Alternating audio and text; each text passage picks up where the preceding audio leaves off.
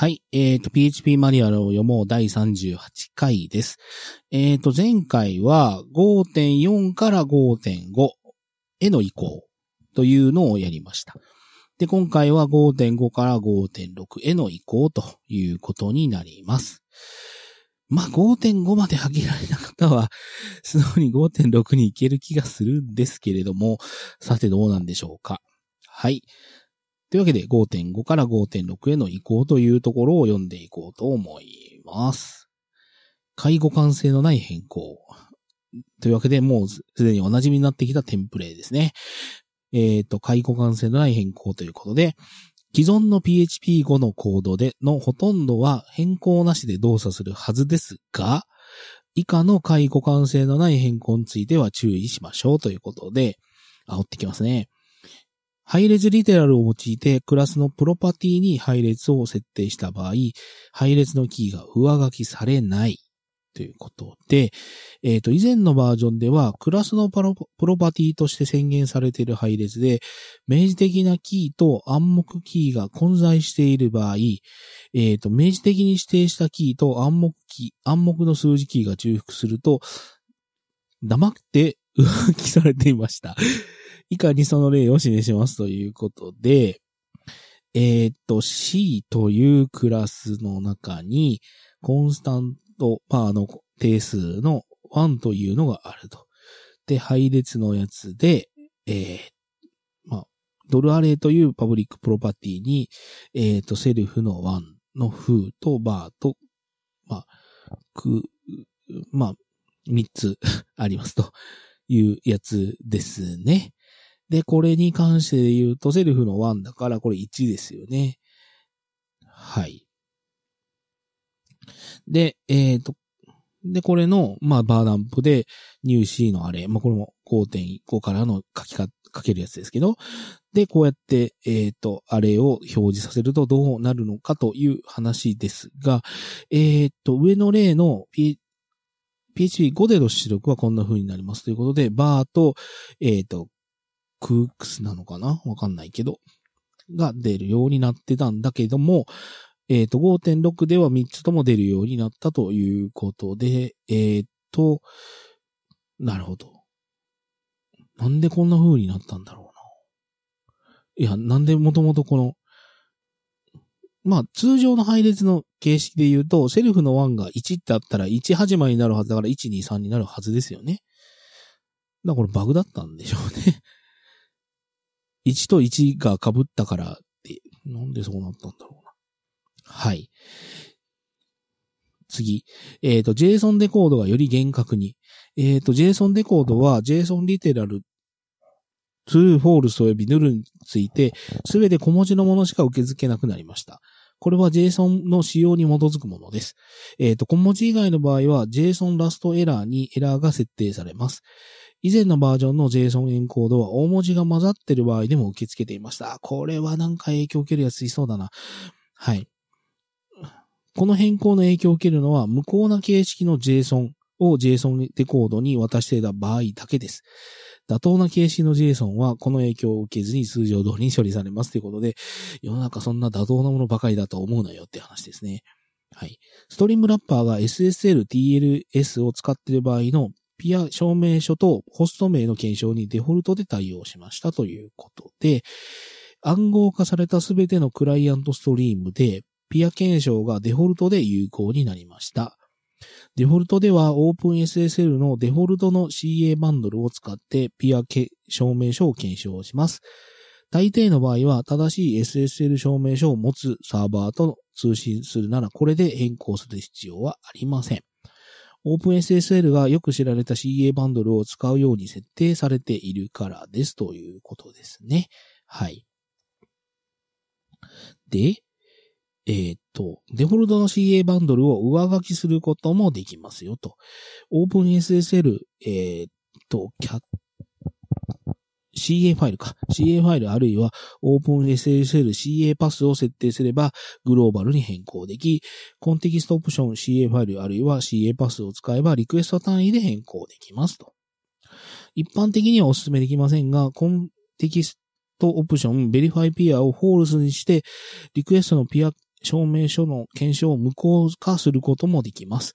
また同じくピア名の検証もコンテキストオプション、 verify peer name を false すれば無効化できます。ということで、まああの、まあちゃんと 検証した方がいいからデフォルトになったってことだから、まあそれをわざと false にして止めんなよって話ですよね。はい。えっ、ー、と、GMP リソースがオブジェクトになったということで、えっ、ー、と、GMP リソースがオブジェクトになりました。GMP 拡張モジュールに実装されている API に変更はなく、コードに手を加えなくてもそのまま動作します。しかし、 is resource などでリソースかどうかを明示的に調べている場合には注意が必要ですということですね。はい。 mcrypt の関数は有効なキーと IV を要求するようになったということですね。エムクリプトのこれらの関数が無効なサイズのキーや IV を受け付けなくなりました。IV が必要なブロックも、ブロック、ブロック暗号化モードで IV が指定されてない場合にも、まあ処理が失敗するようになりましたということですね。はい。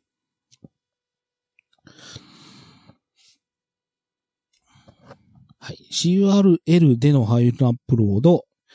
アットマークファイル構文によるファイルアップロードを行う場合には、えっ、ー、と、CURL オプトセーフアップロードをフォールスに設定しなければならなくなりましたと。えっ、ー、と、この機能を使うのではなく、CURL ファイルを使うべきですということで、まあ、普通に使ってれば当たらなさそうだな。はい。はい。新機能ですね。定数式。えー、っと、数値や文字列リテラルと定数をこれまでのバージョンでは、整数的な値が想定された場合、場面、定数やプロパティの宣言、関数のデフォルト引数などで、スカラー式として扱えるようになりましたということで、えー、っと、コンスト宣言をするときに、今までは本当に1とか ABC みたいな文字列みたいなのしか入れれなかったんですけど、えっ、ー、と、まあ、なんて言うんですかね。えっ、ー、と、実行時に値がもうすぐ確定できるものっていうやつですね。なんか関数の引き、返り値によって変わるとかそういうのはダメなんですけど、えっ、ー、と、他の定数を使うとか、その定数と定数の掛け算だったり、足し算だったり、割り算だったり、えっ、ー、と、文字列連結だったりっていう、その、値が特確定できるものに関しては、えっ、ー、と、使えるようになったということですね。はい。で、合わせて配列のコンストキーワードで定定数として定義できるようになりましたということですね。えっ、ー、と、これは便利ですよね。はい。で、ドットドットドットによる可変数引数関数ということで、これは超便利なんですよね、やっぱり。もうこれが使えないとみたいなとこはちょっとあったりするんですけど、あ、まあ、そんなにパラメータをたくさん渡すなよって、あ、あまさかれが飛んできそうですね。えっ、ー、と、可変数引数の、まあ、可変、可変個引数の関数の実装に、ドットドットドット演算子が使えるようになり、ファイルゲットアーグスを使わずに済むようになりましたということで、もうファイルゲットアーグス使うとめんどくさいんですよね、本当に。はい。もう多分フレームワークを使う側としてはもうこのドットドットドットがないとやってられないみたいなのがあると思います。はい。なので、ドットドットドットなんとかってやると、それまでの引数で受け取ってない奴らを全部配列として受け取れるっていうものなので、とても便利ですね。はい。次、ドットドットドットにより引数のアンパック。まあ、これも説明すでにしてるやつですね。配列や Traversable、Traversable オブジェクトのを引数リストにアンパックするために、えっ、ー、と、関数の呼び出しにドットドット演算子を使えるようになりました。これは Ruby などの他の言語では、えっ、ー、と、 splat 演算子と呼ばれるものになりますということで、まあ、あのー、引数に渡したいんだけど、もう配列で値を持っちゃってるよみたいなやつをバラバラっとばらしてくれるっていうやつなんですよね。これも便利ですよね。で、次、なぜなかった、えっ、ー、と、類像演算子。えっ、ー、と、右から評価するアスターアスター演算子が追加されました。これは類情をサポートするものです。えっ、ー、と、さらに、えっ、ー、と、短縮代入演算子アスターアスターイコールも追加されましたということで、まあ、なんてなかったんですかね。2の3乗とかそういうやつですね。で、えっ、ー、と、 use function 及び use const ということで、えっ、ー、と、 use 演算子を拡張し、クラスだけではなく関数や定数もインポートできるようになりました。それぞれ言語構造を use function、use const を使いましょうということで、今までは演算子を use してきといて、 use してきた中の演算、まあ、あの、定数とか、えっ、ー、と、関数とかを、どまあ、 namespace 越しに使うっていうことだったんですけど、 use const とか use function を使えば、もうそのまま使えるようになるということですね。まあ namespace 完全になくしてしまえるということです。まあとても便利ですね、これも。これもすでに説明しています。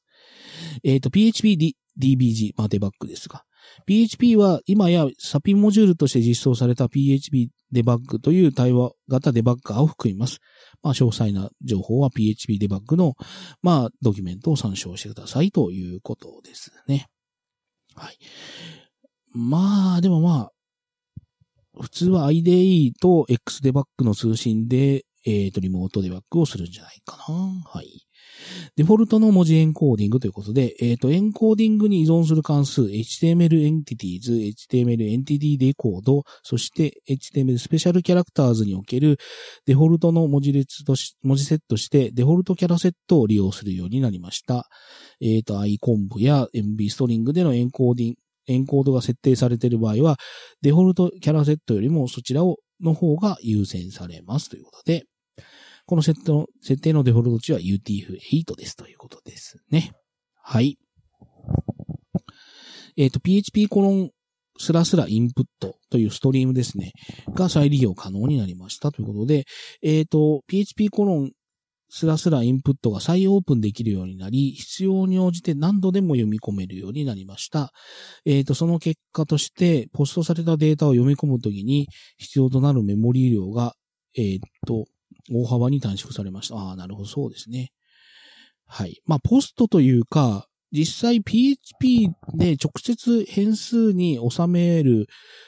あ、ポストもでかいデータ来るか。えっ、ー、と、まあ、いわゆるポストゲットって変数に直接入っちゃうんですけど、えっ、ー、と、いわゆるプットとデリート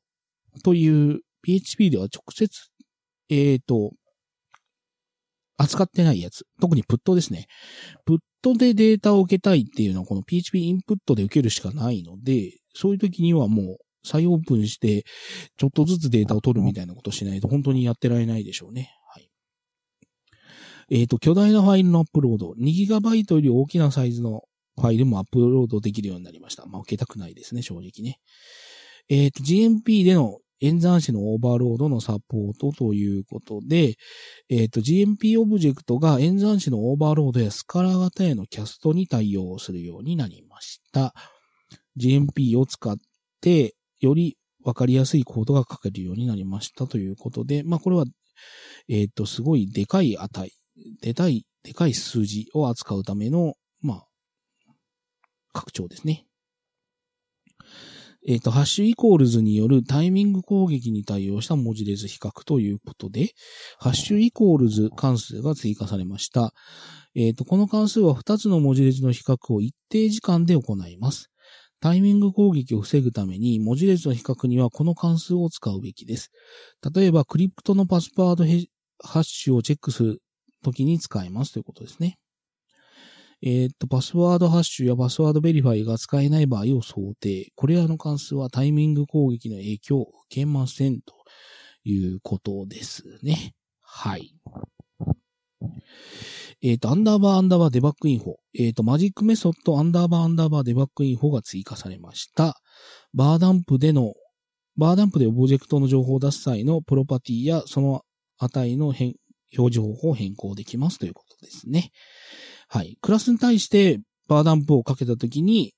このアンダーバーアンダーバー debug info っていうマジックメソッドがある場合は、これが使われるということです。はい。えー、っと、これゴストって読んでいいのかな？ゴスト crypto ハッシュアルゴリズム、ハッシュアルゴリズム、ゴストクリプトが追加されました。これは GOST って読んだ方がいいのかな ?GOST ハッシュ関数を実装したもので、えー、っと、RFC4357、に記載されているクリプ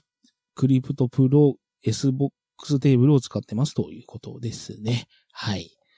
もう読んでるだけですけど。えっ、ー、と、SSL TLS の改良ということで、PHP5.6 では SSL TLS のサポートに幅広い改良が加わりました。えっ、ー、と、ピア研修に、検証にデフォルトで対応していたり、証明書のフィンガープリントに、ま、のマッチングに対応したり、TLS 再ネゴシエーションアタックの対策をしたり、多数の SSL コンテキストオプションを新たに導入したりしました。これらによって暗号化されたストリームに関するよりきめ細やかな制御ができるようになりましたということで、えっ、ー、と、変更内容の詳細を PHP5.6 における OpenSSL 関連の変更にまとめましたということですね。はい。えっ、ー、と、PGSQL の非同期サポートということで、PGSQL 拡張モジュールが非同期の問い、接続や問い合わせに対応しました。ポストクレスデータベースとのやり取りで、ノンブロッキング、ノンブロッキング処理ができるようになります。おー、いいじゃん。非同期接続を確立するためには、定数 PGSQL connect async を、えっ、ー、と、利用します。そして新しい関数、ほー、PG connect poll は、えっ、ー、と、P、えっ、ー、と、PG ソネ、PG socket PG コンシュームインプット PG フラッシュを使って非同期接続や問い合わせを処理しますということで、ほー、でもまあこんなの、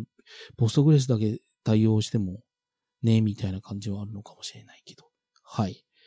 えっ、ー、と、5.6で推奨されなくなる機能で、非互換コンテキストからの呼び出しということで、えっ、ー、と、非互換コンテキストからのメソッド呼び出しが非推奨となり、e ストリクトではなく e ディプリケーティッドが発生するようになりました。この機能は将来のバージョンで、えっ、ー、と、削除される予定です。ということで、ああ、なるほど。えー、と、まあ、まあ言うたらスタティックメソッド経由でのドルディスっていうのはもうダメだという話ですね。はい。で、えー、っと、ドル HTTP アンダーバーローポストデータ及び Allway Populate ローポストデータっていうやつですね。えっ、と、Allway Populate ローデータを使うと HTTP ローポストデータに値が入っている場合に deprecated が発生するようになりました。えっ、ー、と、新しいコードでは HTTP raw post data ではなく PHP コロンスラスラインプットを使うようにしましょうということです。HTTP ローポストデータは将来のバージョンで削除される予定です。あ、これは受け、影響を受ける人いそうだな。えっ、ー、と、この新しい振る舞いを試すには、always populate raw data ローポストデータをマイナス1に設定しますということで、まあまあこれマイナス1にして将来に備えようということですかね。はい。えっ、ー、と、アイコン部及び MB ストリングのエンコーディング設定ということで、アイコン部及び MB ストリングのエンコーディングに関するオプションが非推奨となりました。代わりにデフォルトキャラセットを使いましょう。非推奨になったオプションは以下の通りですということで、ああ、昔設定してたな、MB ストリング、HTTP インプット、HTTP アウト、インターナルエンコーディング。なるほど。はい、次。変更された関数ということで、H、PHP コアだけ読んどこうかな。はい。 crypt で、えっ、ー、と、 salt の、えっ、ー、と、パラメータを省略するとき、省略したときに e スト、e ノーティスが発生するようになりました。えっ、ー、と、 substring compare が length パラメータに0を受け取るようになりました。 unserialize に、 unserialize に渡したシリアライズ済みデータが自身のコンストラクターを呼ばないようなオブジェクトに改変されている場合に処理が失敗され、失敗するようになりましたということですね。はい。それ以外はまた読んでおいていただいたらいいんじゃないかな。はい。新しい関数は意外とありますね。あるな。はい。セッションアボートとセッションリセットはちょっとでかいかもしれないな。あとなんかあるかな。まあ、そんなとこですかね。えっ、と、PHP5.6 点バツにおける OpenSSL 関連の変更ということで、こいつはちょっと、えっ、と、SSL、TLS に詳しい人でないと、専門的すぎるので読むのはやめますが、えっ、と、ご自身で、えっ、と、ネットワーク接続系のライブラリーを書いている方は気をつけて読んでおいていただいた方がいいんじゃないでしょうかね。はい。まあ、フレームワークとかで、えっ、と、ソケットとか、HTTP とか、ストリームみたいなやつの、まあ、もっといい名前ないのか、クラスを使っているような場合には必要ない。まあ、ちゃんと吸収してくれるはずですね。はい。